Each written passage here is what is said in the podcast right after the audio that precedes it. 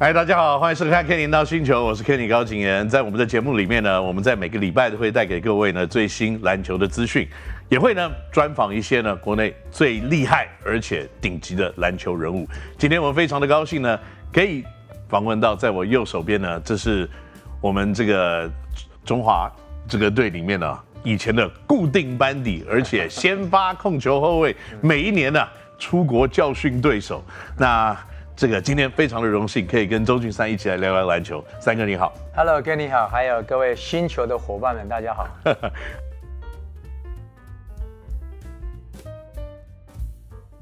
OK，这个三哥，我我觉得啊，在今天呢，我们有很多很多事情可以聊。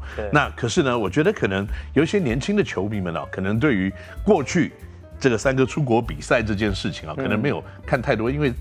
这些好像没有太多的影片保留下来，所以有的时候在网络上呢，我们也搜寻不到什么很特别的一些网络上的影片。不过在这么多年征战国际比赛里面啊，你有没有什么特别的一场比赛会让你印象比较深刻的呢？哇，其实我打了国家队整整十年，其实有很多场都非常非常的记忆深刻。嗯。那当然，特别的一次跟大家大概分享一下。其实现在奥运年刚结束嘛，现在有打世界，有打奥运资格。我们那一年我记得是在九一呃九一年，九一年的神户亚洲杯。OK。那我记得当时其实亚洲的叫做奥运资格是有两个名额，只要冠亚军就可以拿到奥运资格。是。呃，我们在前一年的八九年呢，北京亚运亚洲杯拿到第三名，所以大家对我们期望很深。而且应该是你们那一批时间最好的时候。正好阿龙、朱哥，然后春雄，还有一些年轻的像年轻对，然后年年纪资深的有那正好李志强、曾真球带着我们。哦，是哦，所以我们那时候其实有老中青。对。哦，周海荣啊，等等，海荣哥啊，等等，我们那一批其实是老中青，那包含邱宗志、Stevie。嗯哼。好，那那一次的比赛其实。我们也是一路过关斩将，嗯，最后四强碰到了韩国队，南韩。哦，OK。南韩队呢，当然其实就那个徐仔、徐仔江东西啊，江等等这些啊，一大堆年轻的。嗯、那我们其实那场球赛打得非常精彩，比赛过程高潮迭起，最后比赛结束，嗯，哦，好像是八十比八十平手，哦、但是忽然之间呢，裁判哨声响了，中华队获得两次罚球机会。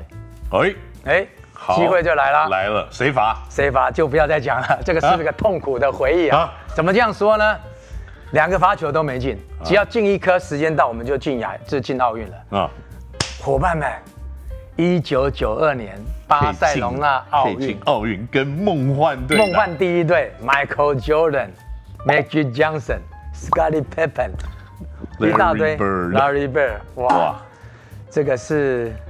其实啊，有时候每当午夜梦回的时候，都会想说我是奥运人，就差那一颗罚球啊，就差那一颗。最后延长赛，延长赛很特别啊，延长赛我还有阿迪，就是李志强李对呃呃李大哥，哥啊，我们先干进两颗三分球，六比零领先，最后比赛结束输一分啊。你说那个那种那种追星光啊，追星光啊，所以这个是确实我们在比赛当中是。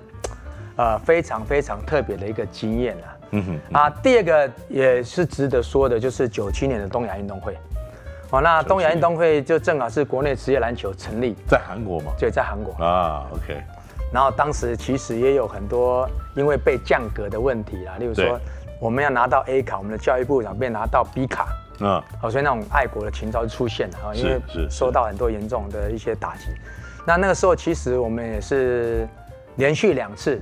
首次赢了中国大陆，嗯，好，那当时他们有巴特，有那个王治郅，还有一大一大堆年轻李楠的这些，对李楠他们一票。其实那时候就是说，在连续的比赛当中，其实我们难得有机会挑选手、挑对手。我们要到四强准决赛的时候呢，我们要是要说要去打中国大陆，还是要去他挑哈萨克？嗯，所以当时后来就讲说，那我们就就打中国大陆好了。哦，就四强。赢了中国大陆，赢了中国大陆呢，就进冠亚军。对，中华队难得是大家都不讲话了。那个时候大家都不讲话，因为开始想到有金牌了。嗯嗯，所以大家忽忽然之间呢，所有的球员原本都是大家非常亢奋，一讲说明天我们要打到冠军赛了，大家都不讲话，嗯，表示说我们很期待，就怕它飞走，嗯，哦，所以大家在巴士上面吃饭的时候，大家都不再谈论说明天要不要打冠军赛，大家就做好自己的事情。好，那我当时是队长，好，所以那个没关系，就照打嘛。打完之后呢，第二天打韩国，对，正好碰到冠军赛。冠军赛，打到最后时间快到了，他们还偷秒。你们那时候我记得，我记得那场。我那时候他们整个时间我在电视机前面，对，剩好像不知道七秒钟还是几秒钟，直接调到一分钟五十几秒。后来一直抗议，一直抗议哈，那最后我们呃惊涛骇浪一分险胜在 B 组。那我最记得，其实，在那场比赛的前面大概。三四分钟左右，我去罚球，哇，觉得是很稳定的。嗯，一投出去呢，碰到篮筐，在篮筐上面稍微停了大概一秒钟，嗯，被整个球场的那个尖叫声，轰，好像球就被轰出来了。呃、那个整整场的那个他们的韩国队的球迷啊，就把他轰，把他轰出来，就第一颗就没进了，哇，紧张了。就第二颗还好罚进，罚进呢，我记得我们那时候领先就三分，就保险。三分。然后三分完之后呢，最后就攻攻到最后一波，他们呃犯规，徐章勋罚球，嗯，第一个呃等于剩下最后不到两秒钟还一秒多，徐章勋第一颗罚进了，输两分，第二颗一定战术嘛，对，一定要不进，抓篮板，对，一定要抓篮板不进，就第二颗罚球的时候球进了，全场傻眼了。韩国队也傻眼，我们也傻眼了。嗯，这时候呢，我赶快，我那个时候就拿了球发球，就发底线，然后丢给琼志，然后朱哥跑过来讲：“哎，现在发生什么事情了？”我说：“我们赢了，拿冠军。”所以 有的时候这个太投入比赛，你反而还不知道状况会是什么样。对对对，那个时候的状况，你真的不晓得。哎，有时候，但是。能够回过头来讲一件事，就是当时的职业篮球帮助我们很多。对，就我们每天跟老外四个外籍洋将竞争，有一些球队可能还到五个六个。对，哦，所以每天冲撞，每天那种经验就成，就让我们很习惯在比赛当中的输或赢。老实讲，我们那次打心情是很平顺的。嗯嗯，不管是你领先十几分，落后十分，什么？因为比赛的强度其实是类似类似的，因为你已经习惯。没错。就好像说我们过去呢，呃，在大概八九零年代的台湾，嗯，应该是说每一次的国际赛的经验就只有琼斯杯，对，所以为什么琼斯杯对于我们的那个经验是很重要？因为我们在国内的比赛就是跟所有人打，对，在跟本土的打，要碰到老外不容易。对，而且我我可以感受到，因为那个时候我也是从国外回来比赛。对，你你会发现几件事情，几个现象就是在台湾那时候的篮球，因为第一没有太多的外籍选手参与。对。那然后呢，你会发现有到国家队水准的，就是国手能力的水准的球员，其实跟一般没有进过国家国手队球球员水准是有落差的。对。对，其实你要不然就是真的已经到了这个水准很强。是，如果你没有打过这个琼斯杯或这样子的一些国际比赛的球员，你的能力其实基本上是掉一截的。没错，因为很清楚的一个现象就是说，你是不是国内最 top 的选手，你要进步最快就要进国家队。所以那时候是抢破头，十二个人公布，你想要跟动不容易。对，你想要去撼动这十二个人位置不容易。再来。这十二个人当中的各个位置，基本上一场就是大概八到十年。对，他已经站稳角度。怎么说呢？因为每一年的这个阶段，尤其是暑假，嗯，国际赛，啊，甚至于国家队的比赛，甚至琼斯杯，再来就是我们跟国内最好的选手大家在一起，在一起交错，在一起交错。所以我们每次进去一回去就看。哎，这群人又差我们一截了。对，一定的，一定的。因为你每天跟最厉害的球员一起打，那他们每天是跟他们水准一样在打，所以那个差距会出。所以为什么那时候像光哥啦，我们这一批五八的，像我啦、阿龙啦、呃邱宗志啦、朱哥啦这一批，我们很快就进入到国家队的概念。对，我们那时候大概在不到大概二十岁左右，是，所以就已经在国家队，那慢慢的就进入到这个领域当中，就很顺利的一踩。我们这几个人几乎都打八到十年的国家代表队。对，那其实你们前面这一代，譬如说球哥啊，他们也大概就占了六到八年的时间。也就是说，你看到像我们后卫的前一代，嗯，啊，就是李志强、陈日新、这陈日新、李志强，他的前面那一代，他们跟我们差距大概十岁左右，对，所以中间的都被他们压掉了。对，那可是 反过来说了，后面的那十年又被你们压掉了，也是这个样子。也 那那如果球迷没有看过三哥打球的话呢？三哥有几个打球的特点呢？我是亲身有体验过了，那我是受害者，所以我可以受害心理上面的这个损失啊，就是。三哥往右边切的时候，他的速度爆发力特别强，所以他往右边切的时候，他就是 go to the basket，要要篮要攻篮了。那如果他往左边切的话呢，他会有一个很棒的向左跳的一个 floater，他就是会在空中移位这样投篮。所以你即使身高比他高，因为他爆发力太好，所以你很难封到他。那所以呢，这样子打球的方式是有什么特别的高人指导吗？还是你出国看人家比赛的时候，你吸取到自己的经验？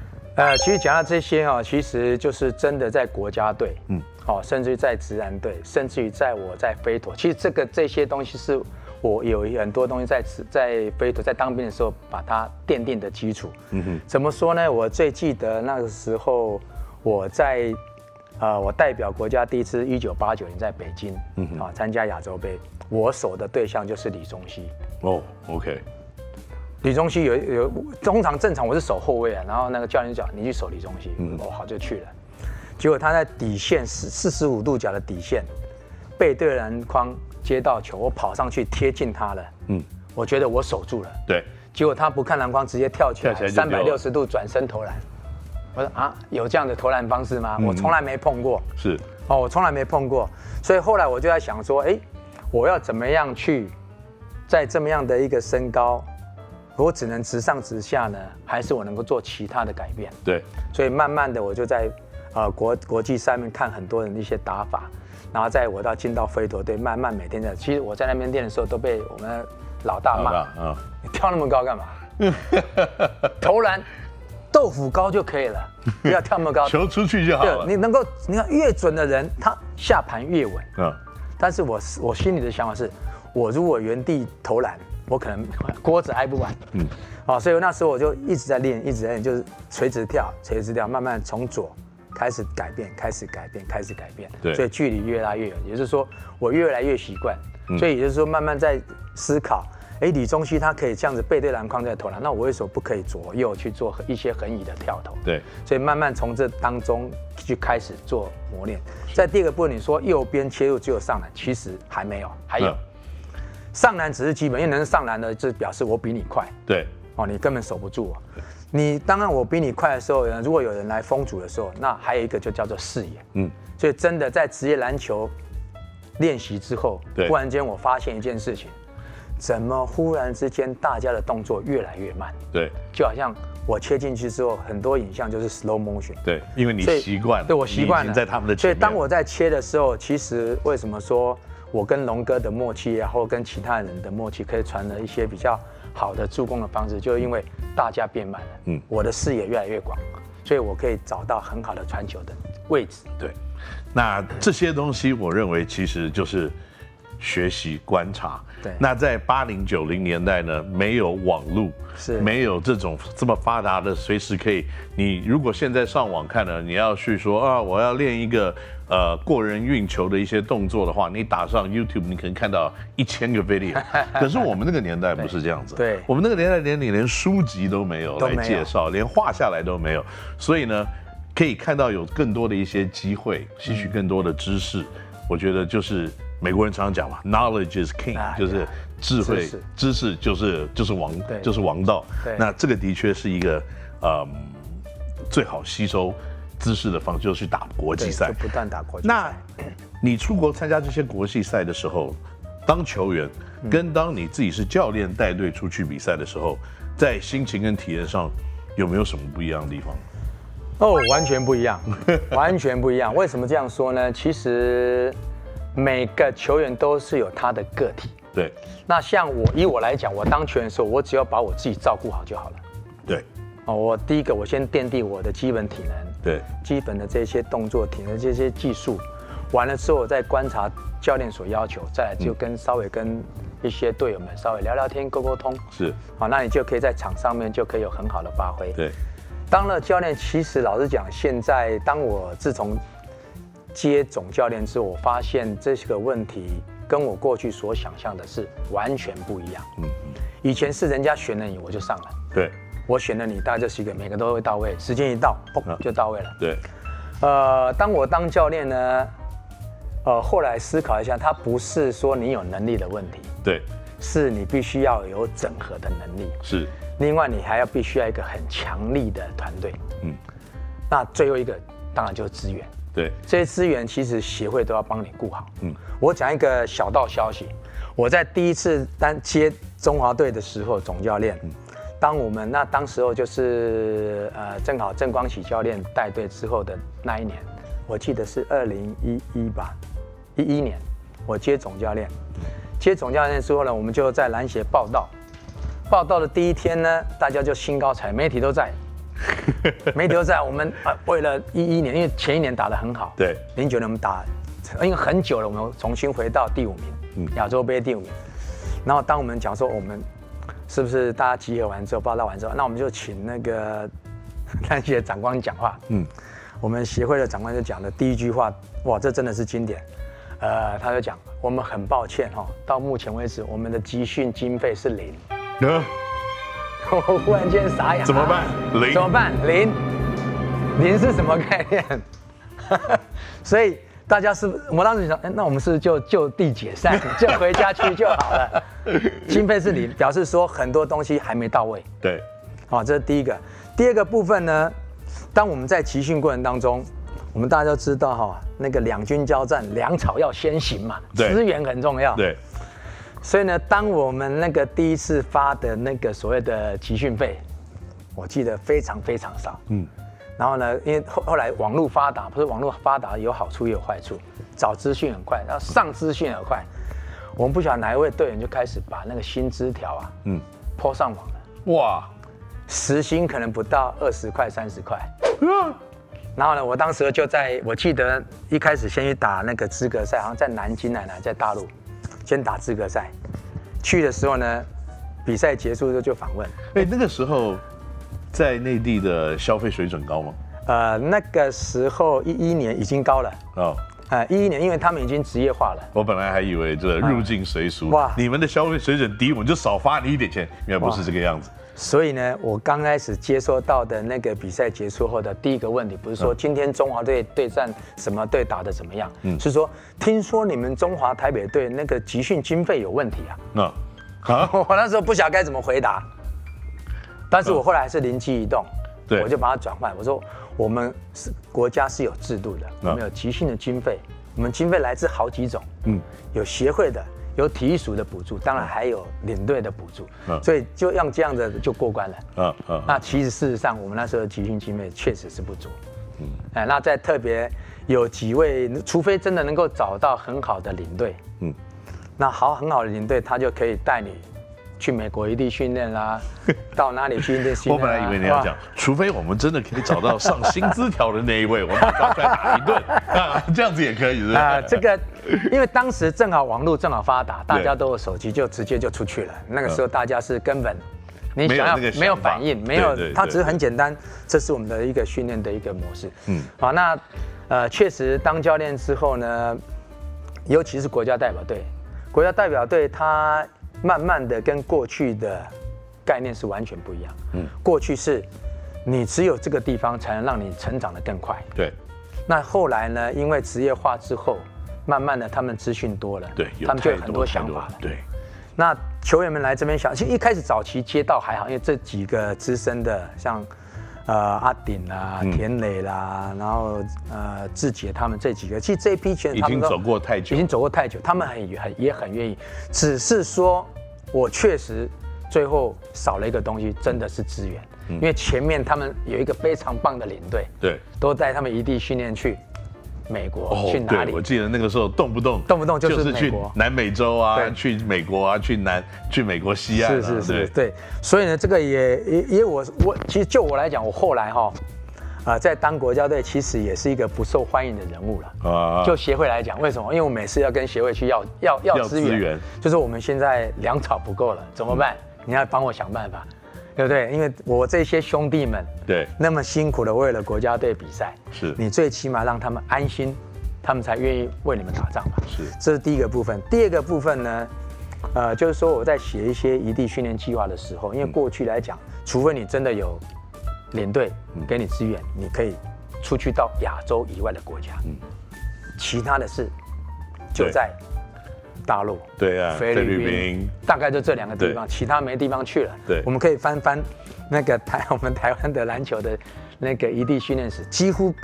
这几年当中，就在这个地方，对，好的领队就是美国，对。那后来就想说，我们光这样子，因为当时也跟协会来来讨论，就说我能够去哪里？是。他说你要就是规定的啊，就是只能到菲律宾啊，嗯、或者中国大陆啊，其他哪里就这样而已。我说这样对我们帮助不会太大。嗯。我就想我要去澳洲，还要碰到新新的刺激，对，所以我就想说我要去澳洲。对，我那时候想说澳洲是非常棒的一个训练环境，对，有很强的一个身强体壮的联盟，没错，对。所以后来呢，呃，那时候其实还算不错，因为我碰到了当时的体委会主委林德福，林主委，他正好我们就请了我们宜兰的乡亲帮我引荐，因为正好是我们宜兰的，他说。哎，阿三你来了，来来，你要什么写个计划过来，我们全力大力支援。嗯嗯嗯。哦，所以当他支援来之后，我真的就拿到去澳洲的 credit 了。是。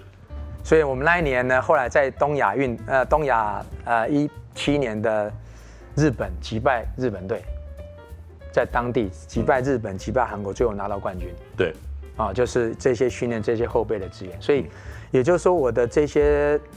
呃，资源很重要。再就是我所讲的这些教练团队是很重要的。是，教练团队必须要去，呃，去 cover。所以我们当时我龙哥对，跟严行书是，是我们当时的教练团，而且一起把我们这些伙伴们球员好好的，他好好的，因为，呃，确实哈，就我来讲，我我可能没有办法那种分身去跟每个人能够去谈这些，所以需要你的教练团去分工合作。对。